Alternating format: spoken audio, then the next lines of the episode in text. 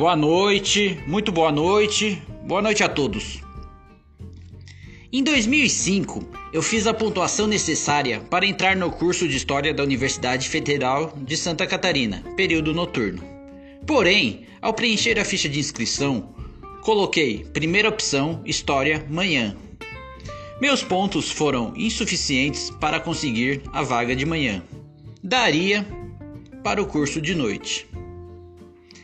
Um dos três grandes arrependimentos da minha vida. Hoje iremos conhecer o conto O repórter que tentou entrevistar o presidente. Escrito originalmente dia 13 de 6 de 1999.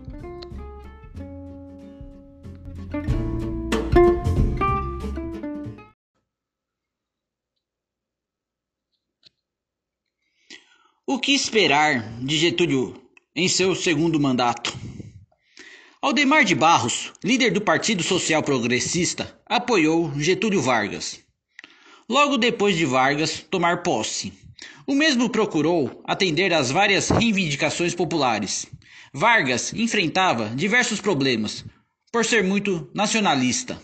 Vargas contrariava os interesses imperialistas dos Estados Unidos, pois visava um desenvolvimento capitalista. Ou seja, algumas partes tendo mais que outras. Para melhor entender, ricos com muito e classes baixas com pouco. Vargas criou a Petrobras em outubro de 1953. Foi por uma lei de autoria do deputado Eusébio Rocha. Não confio muito nesse deputado. A Petrobras foi criada depois de uma campanha popular que se chamava O Petróleo é Nosso. Essa campanha fez sucesso e mobilizou toda a nação.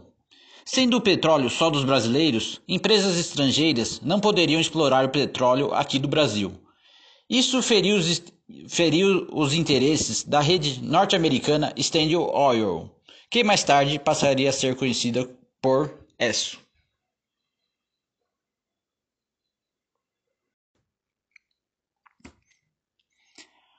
Porém, o governo de Vargas passou por uma crise, porque seu projeto de governo era contra os interesses dos grandes empresários e do capital estrangeiro.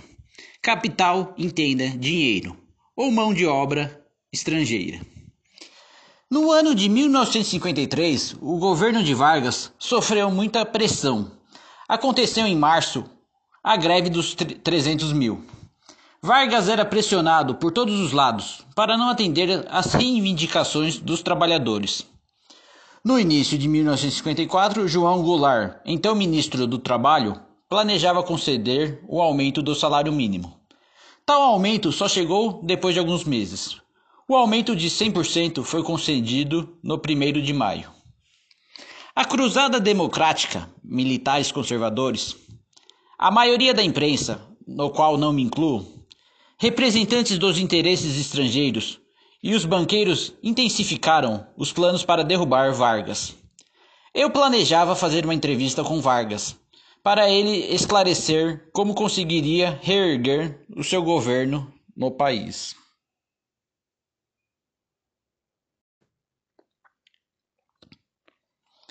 Agosto de 1954. Gregório Fortunato, chefe da guarda pessoal do presidente, organizou um plano para eliminar Lacerda. Este escapou do atentado da rua Toneleiro, com um leve ferimento no pé. Mas o major da aeronáutica que o acompanhava foi baleado e morreu. Com isso, pensaram que foi Vargas que tinha mandado matar Lacerda. Nesse, nesse ponto, a minha entrevista com Vargas não daria mais para acontecer. O presidente não falava com ninguém da imprensa. Rapidamente, setores civis e militares, junto com os outros setores, se uniram para pedir a renúncia do presidente. No dia 22 de agosto, o Manifesto dos Generais exigia que Vargas deixasse o poder. Na manhã de 24 de agosto de 1954, peguei minha máquina de foto e me dirigi ao Palácio do Catete. Antes de chegar lá, ouvi pelo rádio que Getúlio Vargas tinha se suicidado Eu, como todos os brasileiros, achei difícil de acreditar. Mas o pior tinha acontecido. Vargas estava realmente morto e deixou todo um país órfão. O jornal que eu trabalhava foi fechado e a população tacou pedra em empresas estrangeiras. O suicídio foi o último lance político de Vargas contra os seus opositores.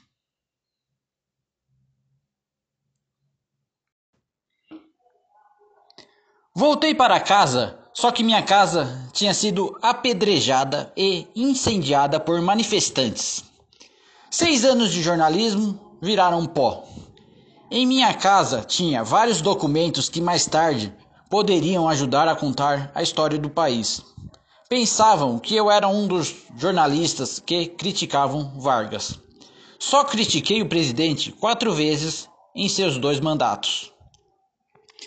Meu nome é René Florenciano e ajudei a escrever um famoso trecho do jornal Folha da Manhã do dia 25 de 8 de 1954.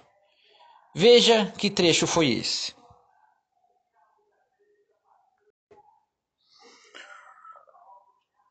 O presidente Getúlio Vargas suicidou-se com um tiro no coração, quando se encontrava em seus aposentos no terceiro andar do Palácio do Catete. O presidente Vargas ainda agonizava, ao ser solicitada com máxima urgência uma ambulância. Quando, porém, esta chegava ao palácio, o senhor Getúlio já havia expirado.